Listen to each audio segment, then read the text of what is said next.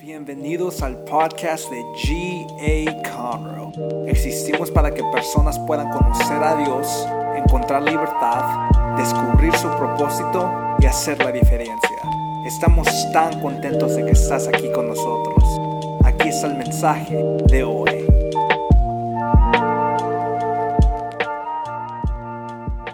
Bienvenidos, bienvenidos. Denle un aplauso a Jesús.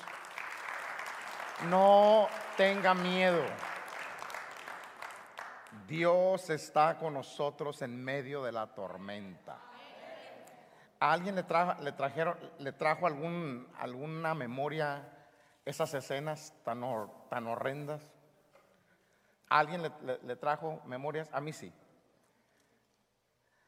Antes de aquí, del condado de Montgomery, de Conroe, nosotros, mi esposa y yo éramos pastores para allá, para el noroeste de, noroeste de, de Texas. Y habíamos estado en una iglesia, en una fraternidad de iglesias, es decir, varias iglesias nos habíamos reunido, habíamos tenido un servicio juntos y bueno, ya era tarde. Estoy hablando por allá un pueblo, todavía recuerdo el nombre del pueblo, Seymour, Seymour, Texas. Mis hijos estaban pequeños. Jeremiah, Pastor Jay, era un baby. Y Carolina tenía un año, no sé, un año dos por ahí, un año y medio, dos salimos con una gran lluvia. Y, y pues lo que queríamos era llegar a casa. Estábamos como una hora y media, más o menos una hora y media o dos de retirados. Estaba una gran lluvia, un gran chubasco, una gran tormenta y tomé la decisión de, de regresar a casa. Ya era noche, era un sábado, al siguiente día iba a tener yo servicio. Es como, me pasó exactamente lo mismo que ayer. Ayer veníamos fuera, mi esposa y yo veníamos fuera de la ciudad de una conferencia y llegamos aquí ya a las 2 de la mañana, tarde, porque hoy tenía servicio a las 9 de la mañana. Entonces nos pasó exactamente lo mismo. Decidí, me voy a ir, no me puedo quedar. Mañana tengo servicio en mi iglesia, entonces tengo que predicar. Entonces veníamos y mientras yo traía un carro en ese entonces, un Lincoln, pero de esos Lincoln, de esos cuando eran carros, usted sabe bien, de esos Lincoln grandes, continental, un carro fuerte. Pero cuando yo iba en el camino, ese carro se meneaba para un lado y para otro, los árboles eh, se meneaban también de una manera, eh, de una manera muy, muy fuerte, era algo muy, muy espantoso. Entonces en el camino, pues yo no, la verdad no recuerdo, pero eh, siempre traigo música, siempre traigo algo en mi carro y, mi esposa siempre ha tenido la confianza eh, en mí, siempre se ha sentido segura conmigo. Y si ella me ve, ella lo, ha, ella lo ha confesado, lo ha dicho, que si ella me ve seguro a mí, ella se siente segura. Cuando vamos en un vuelo y si el avión empieza a hacer esto y empieza a hacerse así, y ella rápido voltea a verme y dice que si yo voy tranquilo, si yo voy en paz, ella está bien, pero dice que cuando me pongo medio nervioso, entonces ella también se pone nerviosita. En este caso no sé, no recuerdo, pero la cosa pintaba mal. Y venía orando yo, orando, bien agarrado con las dos manos, y se meneaba el carro, y por mi mente cruzaba, me regreso a Seymour y, y llego a la casa de alguien mientras que pasa esta tormenta o le doy. Pero yo ya iba, en mi mente era, me voy. Oré y sentí que tenía que continuar.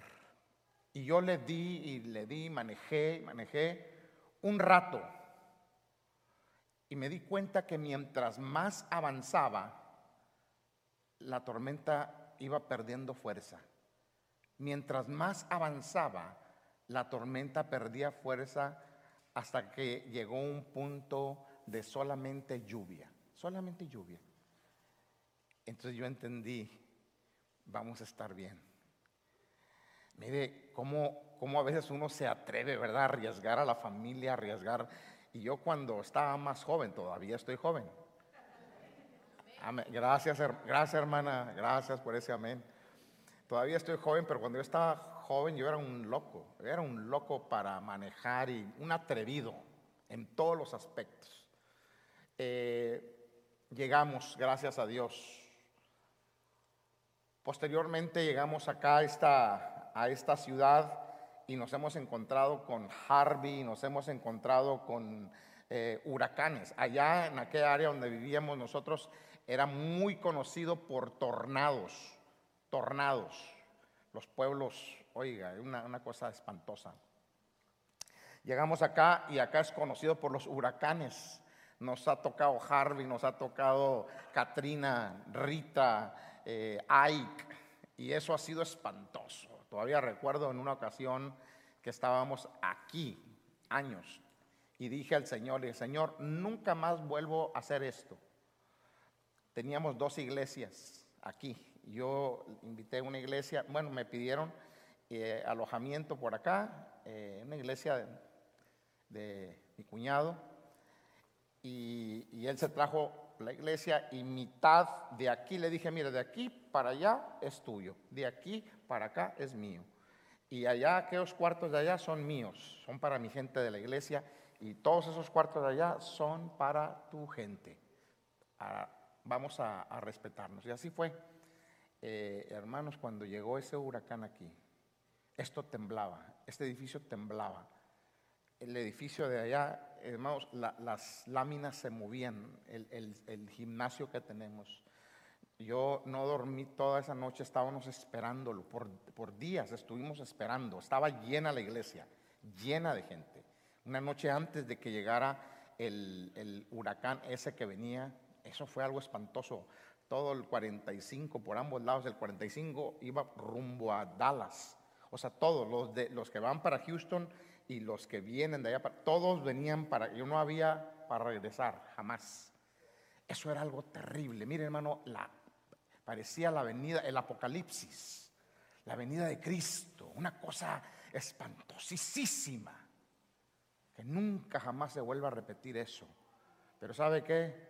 al último, fue cuando salimos, cuando todo terminó por la mañana, eso, eso fue algo de miedo. Árboles caídos, aquí en la iglesia, oiga, hubo mucha devastación. Y luego, y luego el, huracán aquí con tanta gente, hermano, tantos niños, tantos jovencitos. oiga, eso fue algo tremendo. Aquí adentro estaba también por sin ningún rumbo. Le dije al Señor, no más. Sé lo que es pasar por un huracán, sé lo que es pasar por una tormenta. Bueno, de eso es precisamente lo que yo les quiero hablar el día de hoy. La semana pasada, la semana antepasada, la primera semana hablamos de que Dios está con nosotros en el valle. Dios está con nosotros en el valle. Cuando pasamos por un valle de desesperación, un valle de, problemas, Dios está con nosotros en el valle. Pero la semana pasada, mi hijo, Pastor Randy, predicó sobre el desierto. Hizo un buen trabajo Randy. Demos un aplauso al Señor por la vida de Randy. Great job, great job. Y esta semana yo voy a estar compartiendo con ustedes que Dios está con nosotros en medio de la tormenta. Pero quiero leerles el versículo lema, el versículo clave de, de Navidad. Porque yo he predicado, yo he predicado de Navidad por 30 años. 30 años he predicado muchos mensajes. He predicado de, he predicado de María, he predicado de José, he predicado del niño Jesús, eh, primordialmente. He predicado, del, he predicado de, todo, de todo lo que tiene que ver con la Navidad, de, de todos los acontecimientos. Bueno, algo, algo increíble. Pero nunca, nunca había compartido sobre este, eh, sobre este tema, eh, Dios con nosotros. Y, el versículo que vamos a leer, el capítulo 1, versículo 23 de Mateo, dice, la Virgen concebirá y dará a luz un hijo y lo llamarán Emanuel. Diga conmigo, ¿qué significa Dios con nosotros? Otra vez diga, Dios con nosotros. Esto es la Navidad que Dios vino, que Dios está con nosotros. Esa es la esperanza de la Navidad. Por eso hemos hablado de que Dios está con nosotros en el valle. Por eso hemos hablado de que Dios está con nosotros en el desierto. Él, él susurra, te susurra al oído en el desierto. ¿Sabe por qué susurra Dios? Y tú lo puedes escuchar. Porque Él está cerca de ti. En un desierto, Él está cerca de ti. Habrán momentos en la vida donde vamos a atravesar por tormentas. Son cuestiones de la vida. Y cada uno de nosotros no, nos debemos de desmoralizar, pero tampoco debemos de, estar viviendo en el, en el futuro. Usted viva en el presente, viva lo que estamos viviendo el día de hoy. Si no le duele nada absolutamente, entonces dele gracias a Dios. Si todo está bien, dele gracias a Dios. Si estás pasando por una tormenta, cree que Dios está aquí contigo. Dios está con nosotros. Porque quizá haya alguien, quizá haya alguien que está pasando por alguna tormenta. Y hay personas que dicen cosas como solo desearía poder superar este tormento o esta tormenta del divorcio. Desearía poder pasar, superar esta tormenta terrible de la depresión. ¿Cómo desearía poder atravesar, superar la tormenta de las finanzas? De esta situación financiera que me está atormentando, esta deuda que no me deja salir adelante. Y mire, nos encontramos muchas veces en medio de un dolor, de un dolor que es real y que cada uno de nosotros lo sabemos. Y muchas veces cuando estamos en medio de ese dolor real, queremos que, que desaparezca esa tormenta, pero de ya, de una. Exactamente como cuando nos encontramos en medio de una tormenta, en medio de una desesperación, de un momento, un momento de tormenta, tormenta tropical. Queremos que se vaya, que desaparezca de nuestra vida. Eso es exactamente lo que sucede en la vida real de uno. Muchas personas, cuando están en medio de una tormenta, se atreven a culpar a Dios por la tormenta. Otros se preguntan, ¿dónde está Dios?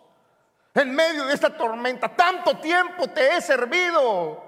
¿Dónde es que estás, Dios? Que no te que no te siento. Yo le voy a decir una cosa. Y es el pensamiento que vamos a estar contemplando en toda esta charla que voy a compartir, esta prédica de la Santa Palabra, nunca permitas que la presencia de una tormenta en tu vida te haga dudar de la presencia de Dios. Voy a volver a repetir eso.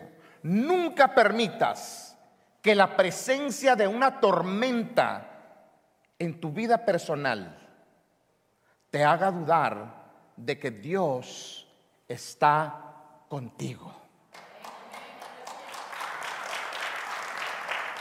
Hechos capítulo 27, versículo 20 dice, como pasaron muchos días sin que aparecieran ni el sol, ni las estrellas, y la tempestad seguía arreciando, perdimos al fin toda esperanza de salvarnos. Mire, yo cuando leo esto me pongo a pensar, ¿qué tan fuerte qué tan peligrosa se estaba viendo la tormenta en este barco. Que dice Pablo que perdieron toda esperanza. Perdieron, perdimos, dice, al fin toda esperanza de salvarnos. Quiere, quiere decir que vieron la muerte muy, muy cerquitas. Yo no sé si hay hay alguien en esta mañana que ha estado al borde de la muerte o ha visto a la muerte muy, muy cerquitas, que de pronto ha perdido toda esperanza. Y sabe, muy a menudo, muy seguido, muy seguido yo hablo con personas que de pronto han perdido toda esperanza también. Que hay personas que de pronto pierden toda esperanza porque en su mente de ellos de pronto piensan, no hay manera, no hay forma de que mi matrimonio sobreviva.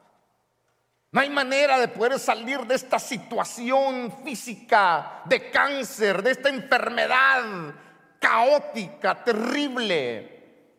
No hay manera de ya a, esta, a este punto de mi vida graduar de la universidad, especialmente tan caras que están las universidades y los costos y, tantas cosas. Y luego yo ya estoy casado, ya tengo hijos, eh, no sé, dígase hombre o mujer.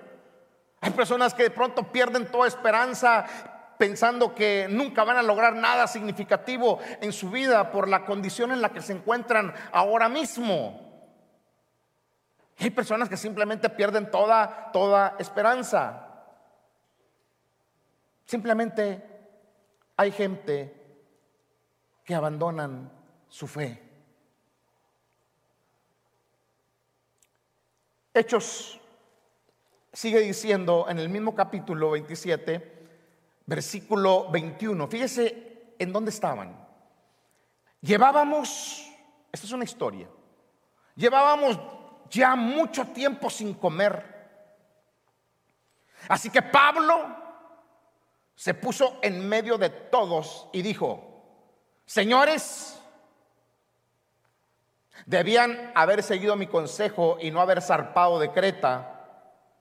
Así se habrían ahorrado este perjuicio y esta pérdida. Mire, yo no sé cuántos están, pero mire, súper motivados de comer cuando están en un semejante lío. Levanten la mano los que les encanta comer cuando están metidos en un, gran lío, en un gran problema. Mire, hermano, cuando uno está metido en un problema, cuando uno le duele algo, o cuando uno está en un problema, dígase familiar, matrimonial, eh, de trabajo, un problema, un lío, hermano, la gente lo menos que está pensando es en comer. Y en este caso, ese era el caso. No, no porque no había comida, no, comida había, se lo pruebo.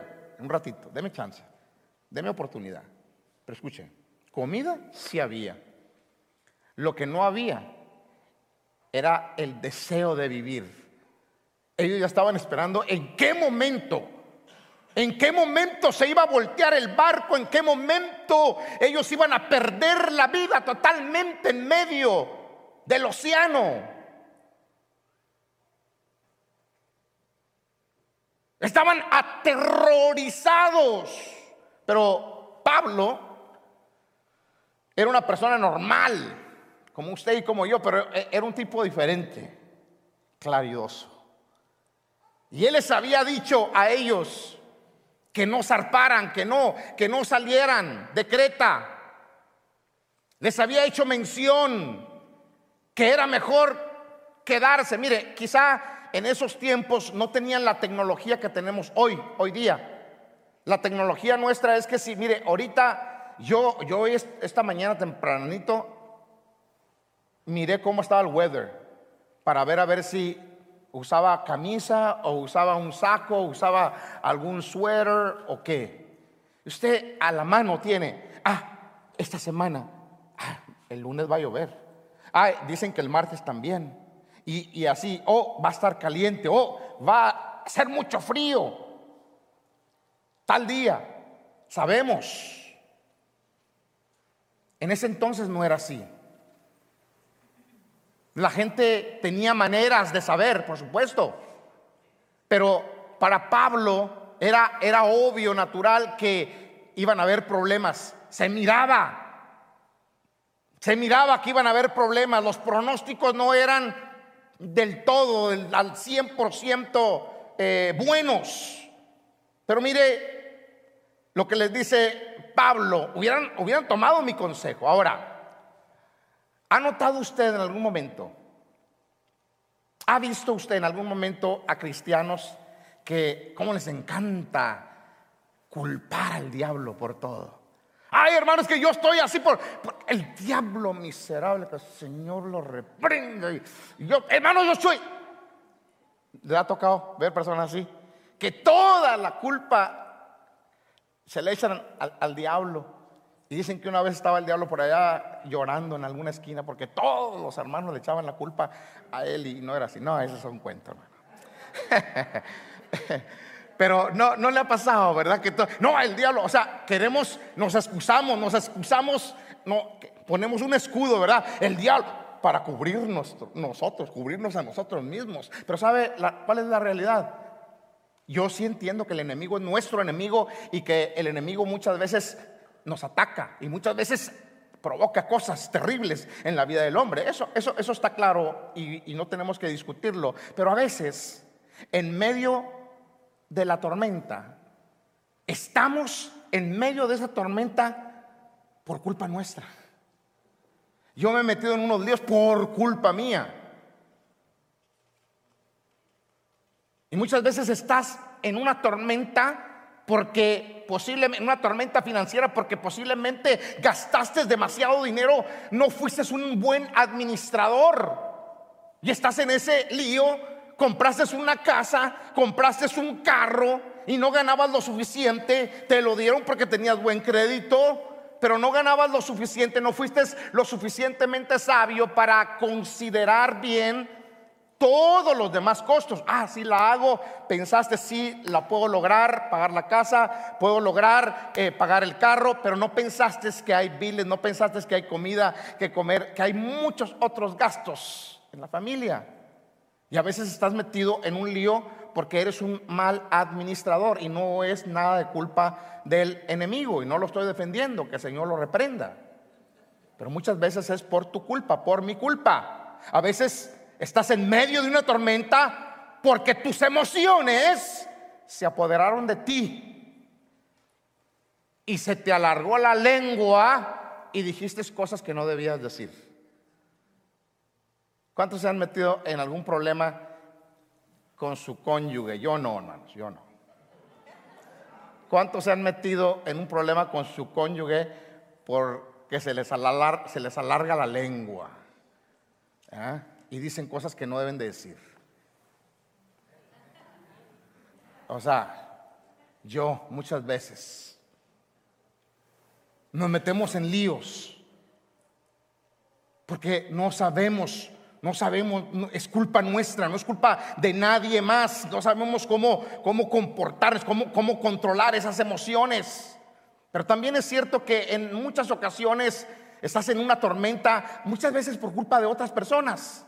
Algunos de nosotros creciendo, o algunos de ustedes creciendo posiblemente, eh, de pronto estaban en una tormenta y de pronto a ustedes les ha afectado toda la vida, ustedes eran niños y de pronto sus padres terminaron divorciándose. No fue culpa tuya.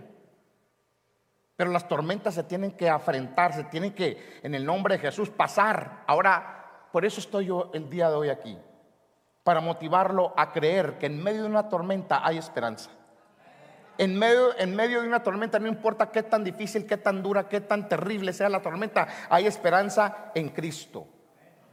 A veces nosotros nos atrevemos, nos atrevemos a confiar en personas y hay gente que abusa de nuestra confianza y por ende entramos en una tormenta, no fue culpa nuestra, pero sea el caso que sea, en medio de una tormenta, ¿sabe qué sucede en medio, de una tormenta? En medio de una tormenta es muy fácil perder la esperanza.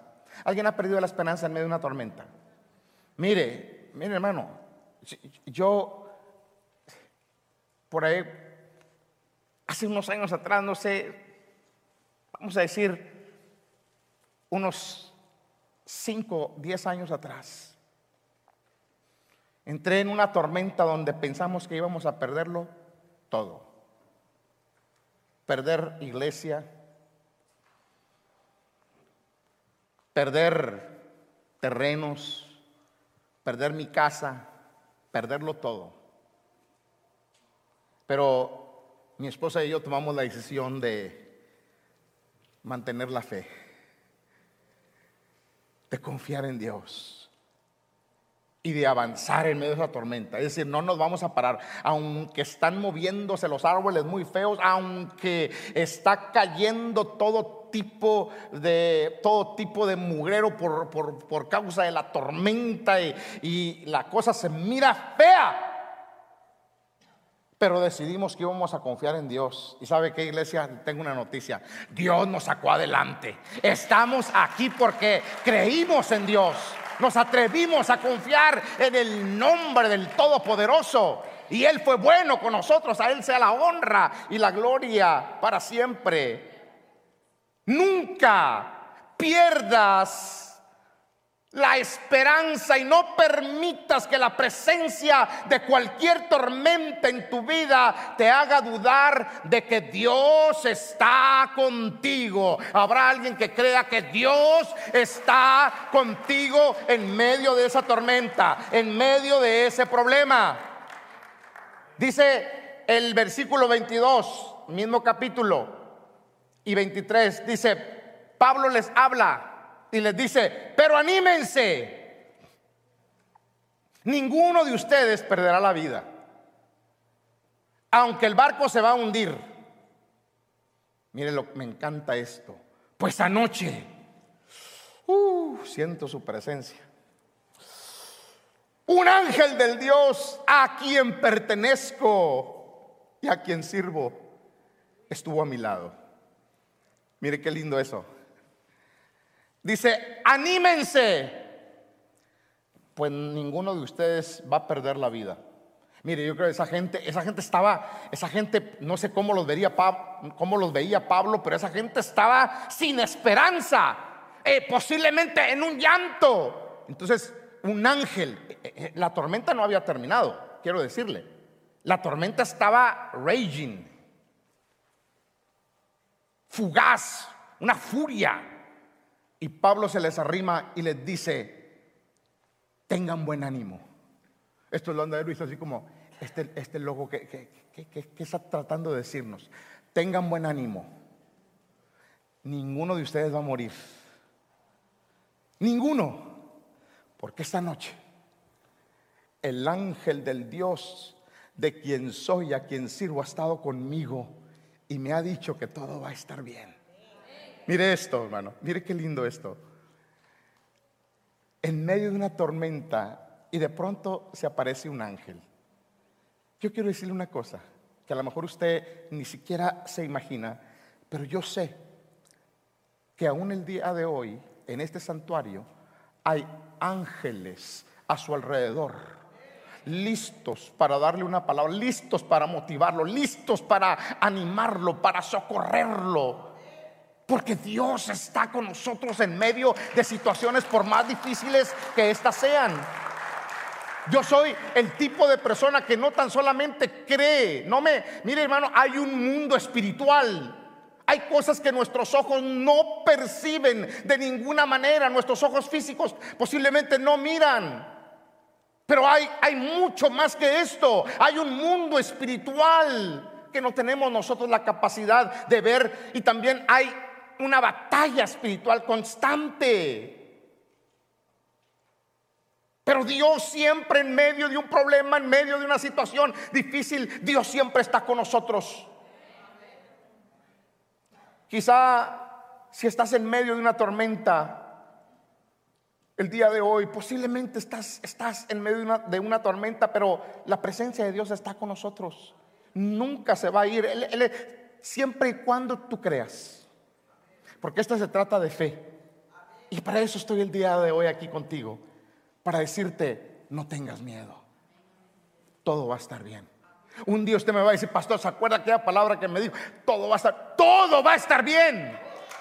Con la ayuda de Dios, todo va a estar bien. Pablo dijo, anoche un ángel de Dios estuvo a mi lado en medio de la tormenta.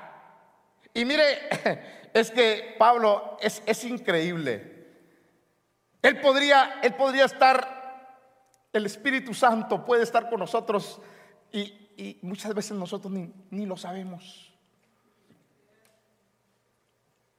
Pero yo tengo siempre esa confianza que Dios siempre está conmigo.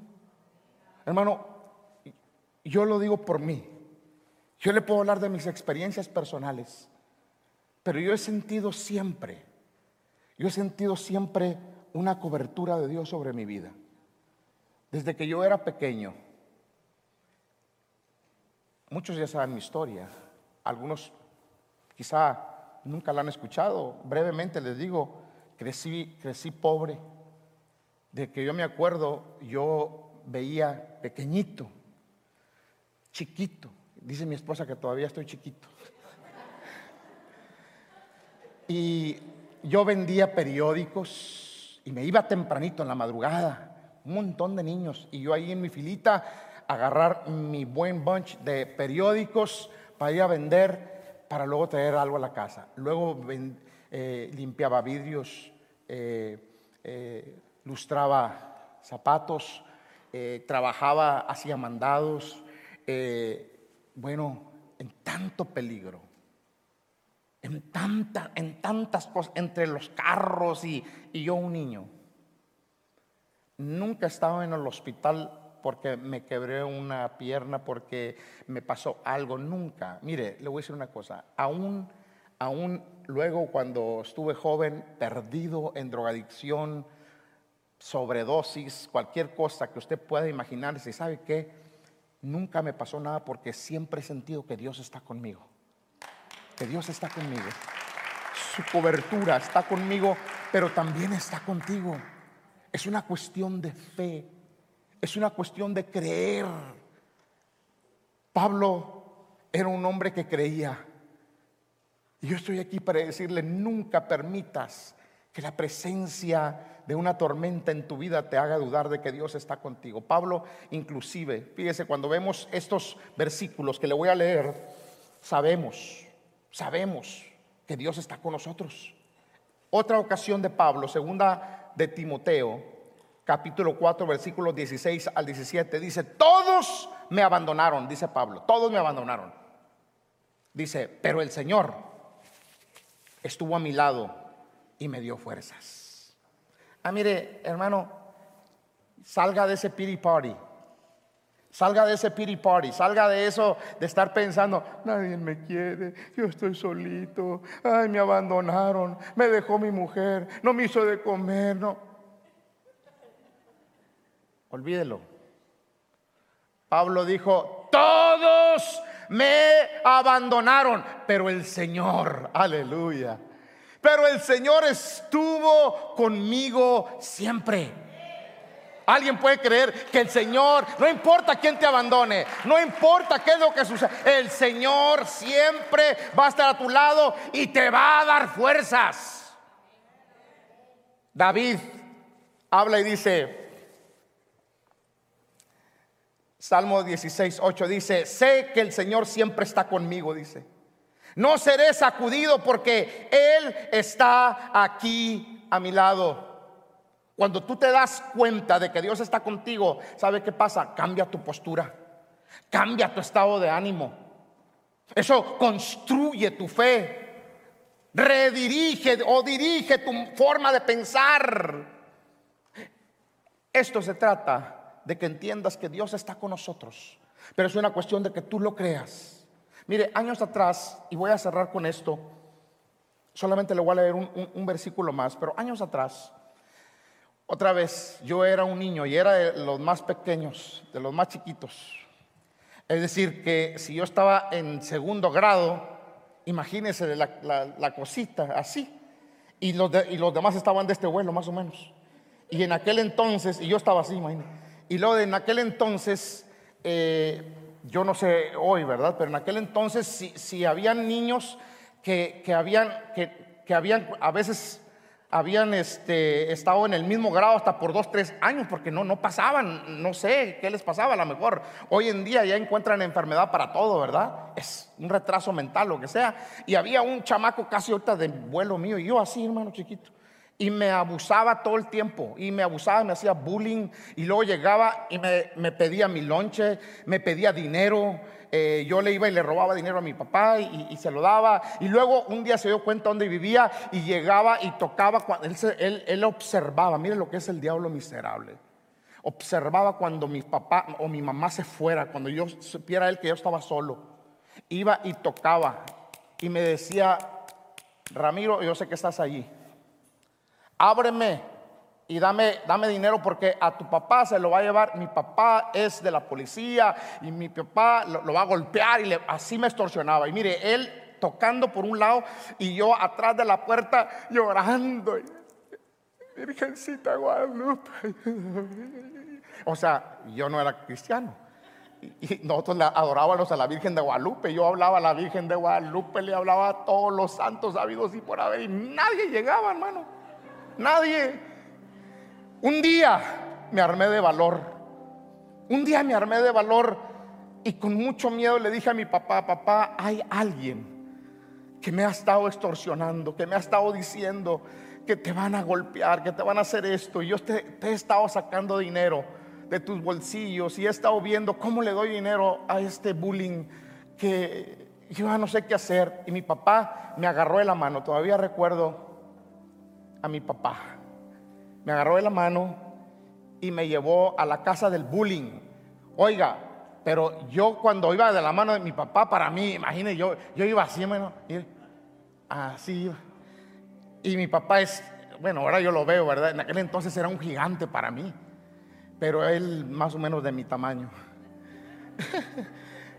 me llevó y mi papá fue y habló con el papá, oye, mira, ¿sabes? No recuerdo bien la historia, me recuerdo el momento, pero yo estaba, yo estaba así, pero me sentía gallito. Yo dije ahí con mi papá, este, este tipo no me va a hacer nada, ahí con mi papá. Y mi papá le dijo al hombre, mira, tu hijo ha estado eh, molestando a mi hijo, le pide dinero, que tú trabajas en la policía y que tú me vas a hacer un daño. Yo además te pido que por favor, mire hermano, yo estaba y el chamán, a ver, háblale. Se llamaba Saúl el muchacho. Háblale a Saúl. Y ya vino, y era el papá era bravo, y, yo, bravo él, y luego el, muchacho me atarantado.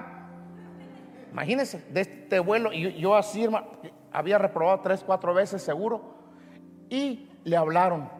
Es cierto, lo regaña, es cierto lo que... Y el muchacho, pero mire hermano, con una gran pena, sabía lo que le, le iba a pasar, porque mi papá solo le pidió que me dejara en paz y le dijo, Señor, le pido una disculpa, ahorita yo voy a arreglarme a este muchacho, usted no se preocupe. ¿Cómo le fue a ese muchacho, hermano? Bien merecido.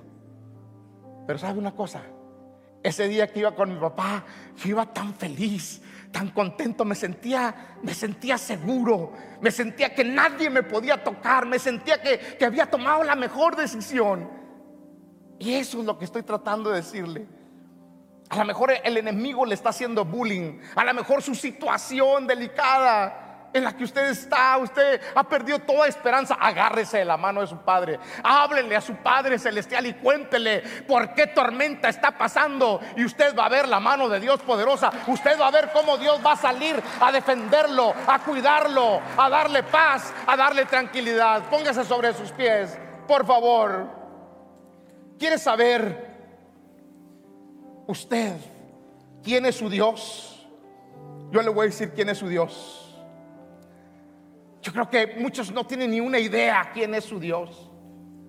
Pero el Salmo 46, capítulo 1, versículo 3 dice, Dios, oiga esto hermano, es nuestro refugio. ¿Tienes miedo? Ve y refúgiate con Dios. Ve y refúgiate, ve, ve y busca a Dios. Él es mi refugio y nuestra fuerza. Mire, ¿quién puede contra el Dios de los escuadrones de Israel? ¿Quién puede contra ese Dios guerrero que tú y yo tenemos tan fuerte, tan poderoso, tan majestuoso, tan, tan precioso? ¿Quién? Siempre dice, está dispuesto a ayudar en tiempos de dificultad. El problema es que no lo buscamos. El problema es que no tenemos fe en Él. Por lo tanto, dice David, no temeremos cuando vengan terremotos y las montañas se derrumben en el mar, que rujan los océanos y hagan espuma, que tiemblen las montañas mientras suben las aguas. No temeremos. Él nunca te va a dejar. Él nunca te va a desamparar. Él es todo lo que tú y yo necesitamos. Él es mi seguridad. Él es mi fuerza. Él es mi consolador. Él es mi redentor. Iglesia, Él es mi amigo. Él es mi paz. Él es Emanuel. Dios con nosotros. No tema. Dios está contigo. Pastor, es que si usted supiera, no temas. Habrá alguien que el día de hoy quiere venir junto conmigo y agarrarse de la mano de ese Padre tan maravilloso. Ese Padre que no te va, Él no te va a soltar la mano él va a tomar tu mano y va a bendecirte y va a cuidarte. Habrá alguien, hermano, le pido que pase en esta hora. Venga y agárrese la mano del Eterno. Agárrese como yo. Me agarré la mano de mi papá de mi papá y me sentía yo un campeón porque mi papá iba allí y él me iba a defender. Sabía que no me iba a pasar absolutamente nada. Muchas gracias por escuchar. Para escuchar más de esos mensajes, asegúrate de seguir nuestra página y si te gustó lo que recibiste, asegúrate de compartir este mensaje con uno de tus amigos. Para conectarte con nosotros, síguenos en Instagram at GA Te amamos y sabemos que lo mejor está por venir.